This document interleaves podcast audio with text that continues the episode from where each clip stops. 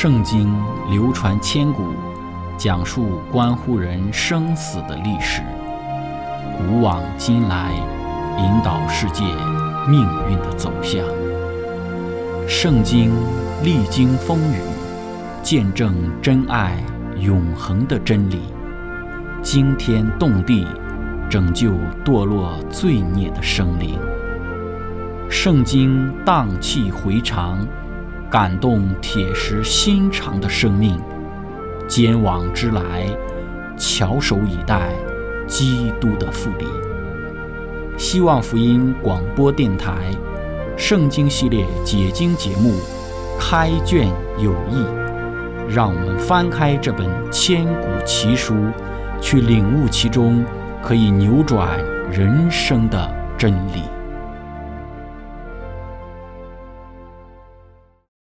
亲爱的听众朋友，平安！欢迎您收听《圣经解经》节目《开卷有益》。今天我们要来看的圣经是在希伯来书的第七章。我们来看七章的二十四到二十八节。经上记着说：“这位祭司永远长存的，他祭司的职任就长久不更换。凡靠着他进到上帝面前的人，他都能拯救到底，因为他是长远活着。”替他们祈求，像这样圣洁、无邪恶、无玷污、远离罪人、高过诸天的大祭司，原是与我们合宜的。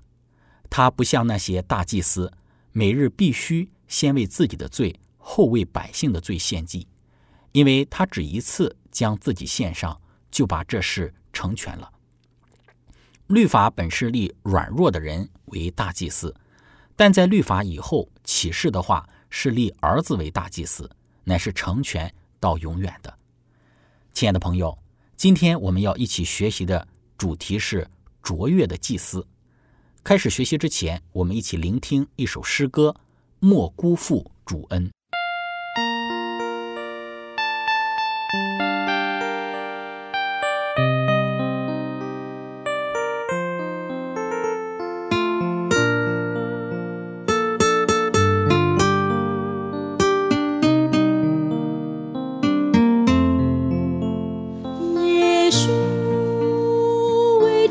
罪人定是世家付出生命。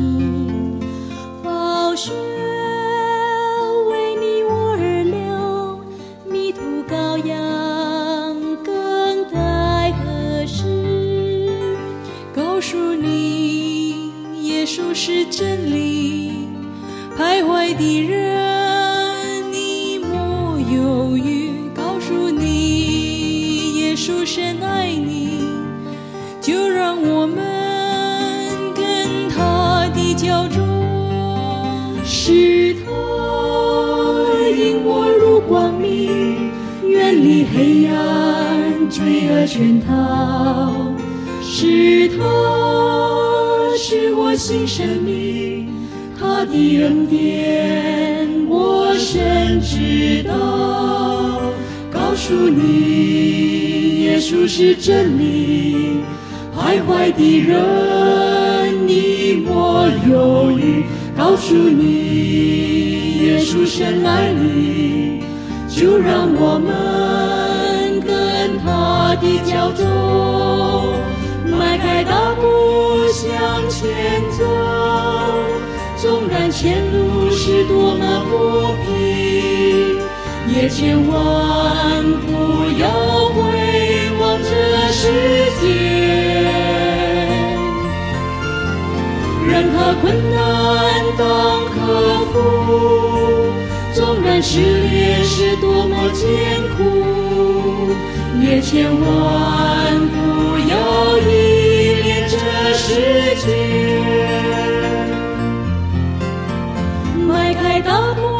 步走，纵然前路是多么不平，也千万不要回望这世界，任何困难。纵然是历多艰苦，也千万世界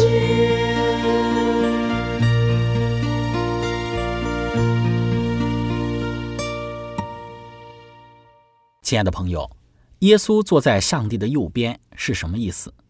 登基做王耶稣是被保护的。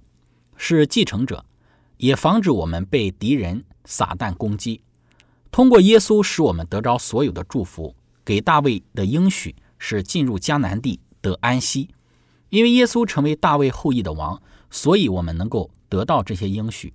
其中一个是我们能够得到安息，可以进入到天国，因为耶稣是大卫之约的应许的成就，所以耶稣是根据诗篇一百一十篇第四节麦基喜德的等次的大祭司。所以我们要知道，在希伯来书里的论点。耶稣是大卫之约的成就，所以安息才是可以得到的。耶稣是大卫之约的成就，因此耶稣是麦基喜德的这个等次做大祭司。这就是所谓的应许。这就是为什么希伯来书第五到第十章一直在讨论这个事情。希伯来书的论点的推论是来自前面的大卫之约。希伯来书七章一到第三节。这麦基喜德就是撒冷王，又是至高上帝的祭司，本是长远为祭司的。他当亚伯拉罕杀败诸王回来的时候，就迎接他，给他祝福。亚伯拉罕也将自己所得来的取十分之一给他。他头一个名翻出来就是仁义王，他又名撒冷王，就是平安王的意思。他无父无母，无族谱，无生之始，无命之终。乃是与上帝的儿子相似。问题是谁是麦基喜德呢？有三个说法：第一个是天使，来自于天国的生灵；第二个，麦基喜德是耶稣基督在他道成肉身之前的一次的显现；第三个，麦基喜德就是迦南的一个王，他与亚伯拉罕相见，是耶稣的一个预表。所以，哪一个才是符合条件的呢？我们首先来看第一个说法，讲到的就是麦基喜德，他是来自天国的生灵。有这样认为的人是根据希伯来书的七章第三节，他无父无母，无族谱，无生之始，无命之终，乃是与上帝的儿子相似。在死海古卷里面讲到了麦基喜德是谁，在一些的死海古卷的一些碎片之中，可以看到其中有一段说到，在最末时。指的是那些被俘虏，是一个秘密，是来自麦基喜德的继承。可以看到，麦基喜德是一个领导者，是与邪恶的势力的首领征战的。可以看到麦基喜德名字出现，但是仔细看的话呢，麦基和喜德其实是分开的两个的名字。麦基喜德是来自天国的祭司，拥有审判的角色，是神圣军队的首领，他的敌人是邪恶之王。但是希伯来书七章中的麦基喜德真的是来自天国的吗？在希伯来文当中，来自天国的生灵总是麦基和喜德两个名号，一个是职称，不是名字。麦基的意思是仁义王，是邪恶之王的敌人，因此或许麦基不是一个人，而是一个头衔。这一点是被认可的。因为在死海古卷其他的文件之中，讲到麦基喜德的时候，一直是同一个字的出现。在死海古卷之中讲到亚伯拉罕与麦基喜德相遇的故事，麦基喜德撒冷王是一个字，而不是两个词麦基和喜德连在一起的。因此对比来看，死海古卷中到底是在讲同一个人呢，还是讲到不同的人？这是在犹太人中很小的一派人的一个认为。麦基喜德是天国的一个生灵，但是在希伯来书中，麦基喜德是一个人，实在实实在在的一个人。约瑟夫与菲罗都是这样认为的，是撒冷王是一个人。在拉比的传统中，有时候拉比认为麦基喜德是挪亚的儿子闪，但是去查族谱的话，可以看到闪是在雅各五十岁的时候，闪才死掉。这就代表说，闪比亚伯拉罕还多活三十五年，这代表说有可能闪就是麦基喜德。有一些拉比是这样认为的，但是圣经没有讲，这只是一个猜测。因为希伯来书中说到，麦基喜德不可能是一个天国的生灵。如果麦基喜德无父无母、无生之始、无命之终，这不可能是天使，因为这样的话，他应该是一个神，因为神才是无生之始，无父无母，而天使呢，他是被造的。如果麦基喜德是天国的祭司的话，那么就不要耶稣了。麦基喜德从希伯来书第七章的论点来看，他不可能是天国的祭司，或者是来自于天国的生灵。回来到希伯来书的第七章，有一个重要的部分。接下来对于麦基喜德的论点是一个沉默的讨论，因为这个地方没有再提到父母、族谱，也没有讲到出生的时间、死亡的时间。圣经没有提到这一切的目的，就是麦基喜德他看起来是像是与神的儿子相似，因为上帝的儿子是没有父母、无生之始、无命之中，因为他是上帝的儿子，因此。在这一点上，麦基喜德就成为了耶稣的一个预表，一个描述耶稣的预表。不是说麦基喜德真的没有父亲母亲，但是圣经没有讲到他父母的目的，是为了要使人知道耶稣基督，他是在预表着他。多一个例子，菲罗是一位来自亚历山大的犹太哲学家，他说撒拉也没有母亲，不代表说萨拉他真的没有母亲。而是说，圣经没有提到萨拉的母亲，这一点，只要是显示出爱本身是一个美德，萨拉代表的是爱的美德，强调萨拉的美德不是来自于外在的。所以，其实关于麦基喜德没有讲到他的父母，是与萨拉没有记载到他的父母是一样概念的。第二种的说法是，麦基喜德他是耶稣基督在他道成肉身之前的。在旧约里的显现，有几点关于麦基喜德是希伯来书的作者的重点所要强调的。在强调这些之前，来确定一下到底谁是麦基喜德。他不是天使，不是来自于天国的生灵，他也不是耶稣基督道成肉身前的显现。这一点与希伯来书的论点相冲突，因为希伯来书第七章强调麦基喜德与耶稣是完全不同的人。第三种的说法就是与亚伯拉罕相遇的迦南王，他是麦基喜德作为耶稣的预表，所以应该是第三点，麦基喜德是与亚伯拉罕相遇的一个迦南王，并且他的一个存在是对于耶稣基督做一个预表。关于麦基喜德的祭司是从哪里来的，圣经之中没有讲到，就如同摩西的岳父叶特罗也是上帝的祭司一样，但是关于叶特罗。他担任祭司的来源，圣经之中也没有记载。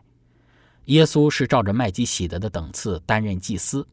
麦基喜德对于耶稣基督的强调，第一点就是耶稣他是永恒的；第二点是耶稣他是公义的；第三点的一个概念就是耶稣能够提供完全。这三点都是非常的重要。还有第四点，耶稣他无父无母无族谱无生之始无命之中。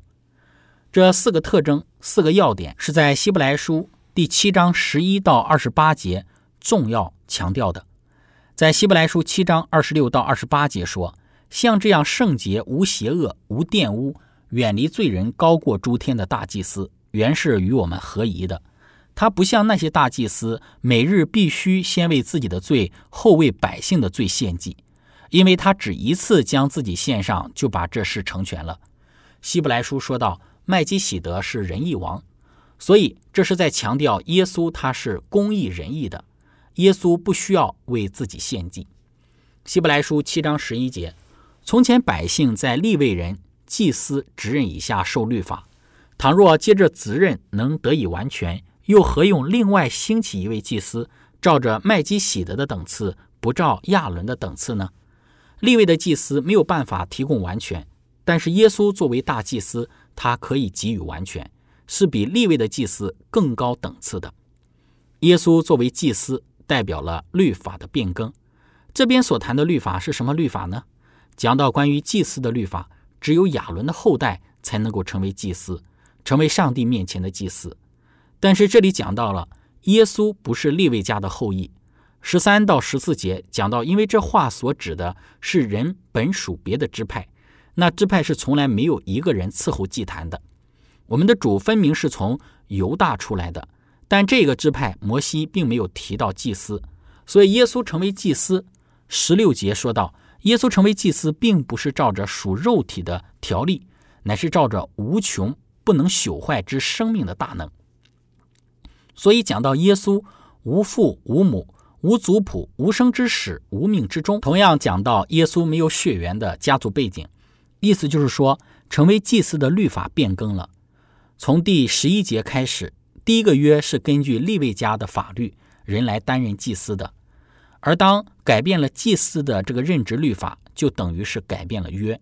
耶稣是大卫家的王，根据的是与麦基喜德同等次的这样子的一个标准担任祭司，因为耶稣他是根据麦基喜德的等次为大祭司，所以就有了这个约的更改。亲爱的朋友，分享到这里，我们一起聆听一首诗歌《突变》。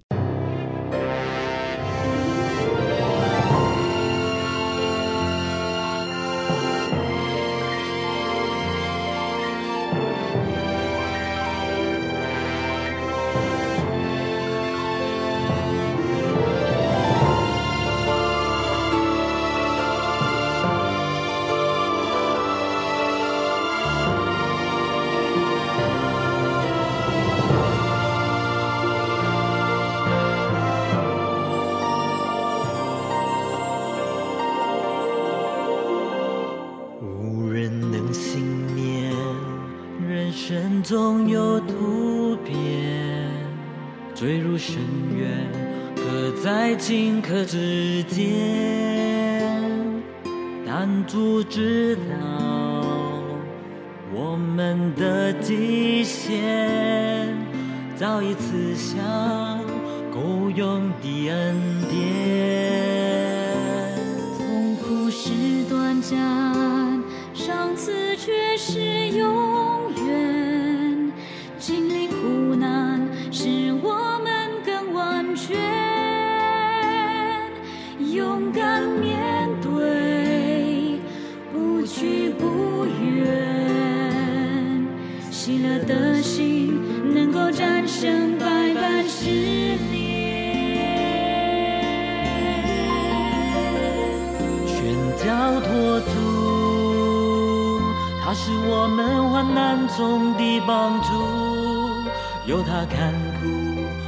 害怕那死因有苦，因为痛苦无力才有美丽的珍珠，再辛苦你要坚持忍耐，并全力以赴，全交托住。让他以他的时间来修复。他是真神，他是救主，绝不会失误。只管淡定在他所赐的救恩之中，有一天你会欢呼赞美主。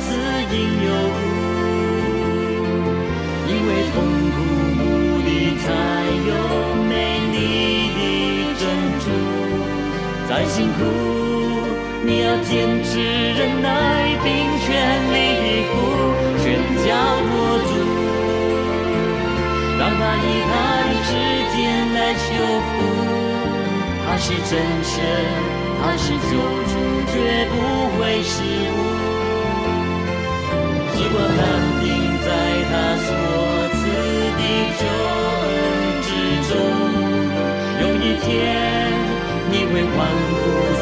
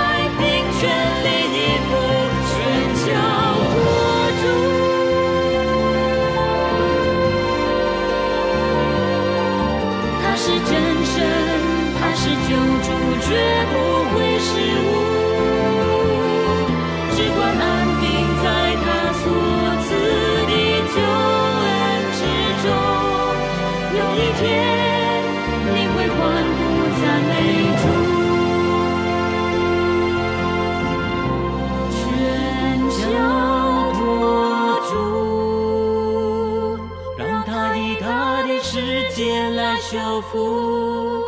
他是真神，他是救主，绝不会失误。时光难定，在他所赐的救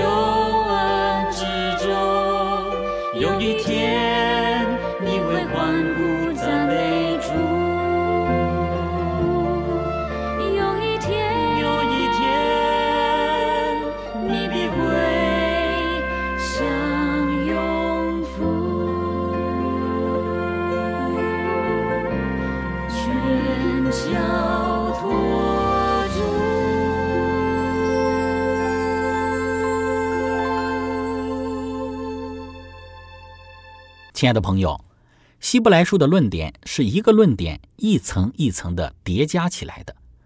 第一层讲到的是耶稣是大卫家的王，第三章和第四章。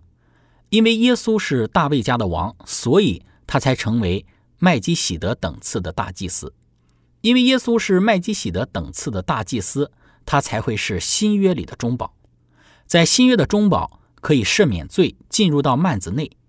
希伯来书的论点就是这样一块砖一块砖累积起来的。希伯来书说到耶稣没有族谱，是大卫的祭司。耶稣有完全的生命，用永恒的祭司的一个职分，并且从希伯来书的七章二十节讲到，耶稣所承受的祭司是永恒的、永远的祭司。意思是说到这个更美之约一定会成就。基本上来说，希伯来书的论点。就是这样子的，因为耶稣是永远为祭司，根据的是上帝永不会破坏的誓言。耶稣的职分是永恒的，祭司的职分是不会被取消掉，不会被任何其他的人超越，不会有任何人会比耶稣担任祭司更好。耶稣的祭司是新约的基础，新约也就是更好的，也不会被超越，也没有比新约更好的约来出现。也就是说，新约一定会被成就。既然这样的话，新约为什么是更好的？拥抱新约就显得非常重要。这就带领我们进入到了希伯来书的八到第十章的内容。所以，我们总结来看，希伯来书的七章二十三到二十五节，那些成为祭司的数目本来多，是因为有死阻隔，不能长久。这位既是永远长存的，他祭司的职任就长久不更换。因此。凡靠着他来到上帝面前的人，他都能拯救到底，因为他是长远活着，替他们祈求。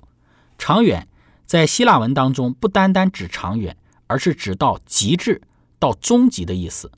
所以耶稣是最好的、最美的、最终极的约的成就，或者说耶稣是可以拯救到底的。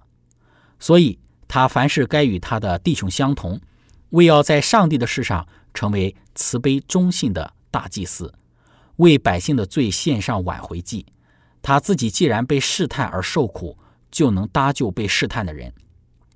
我们既有这样一位升入高天尊荣的大祭司，就是上帝的儿子耶稣，便当承认所承认的道。因为我们的大祭司并非不能体恤我们的软弱，他也曾凡事受过试探，与我们一样，只是他没有犯罪，所以。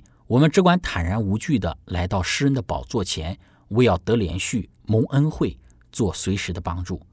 弟兄们，你们要谨慎，免得你们中间有人或许存着不幸的恶心，就把永生上帝离弃了。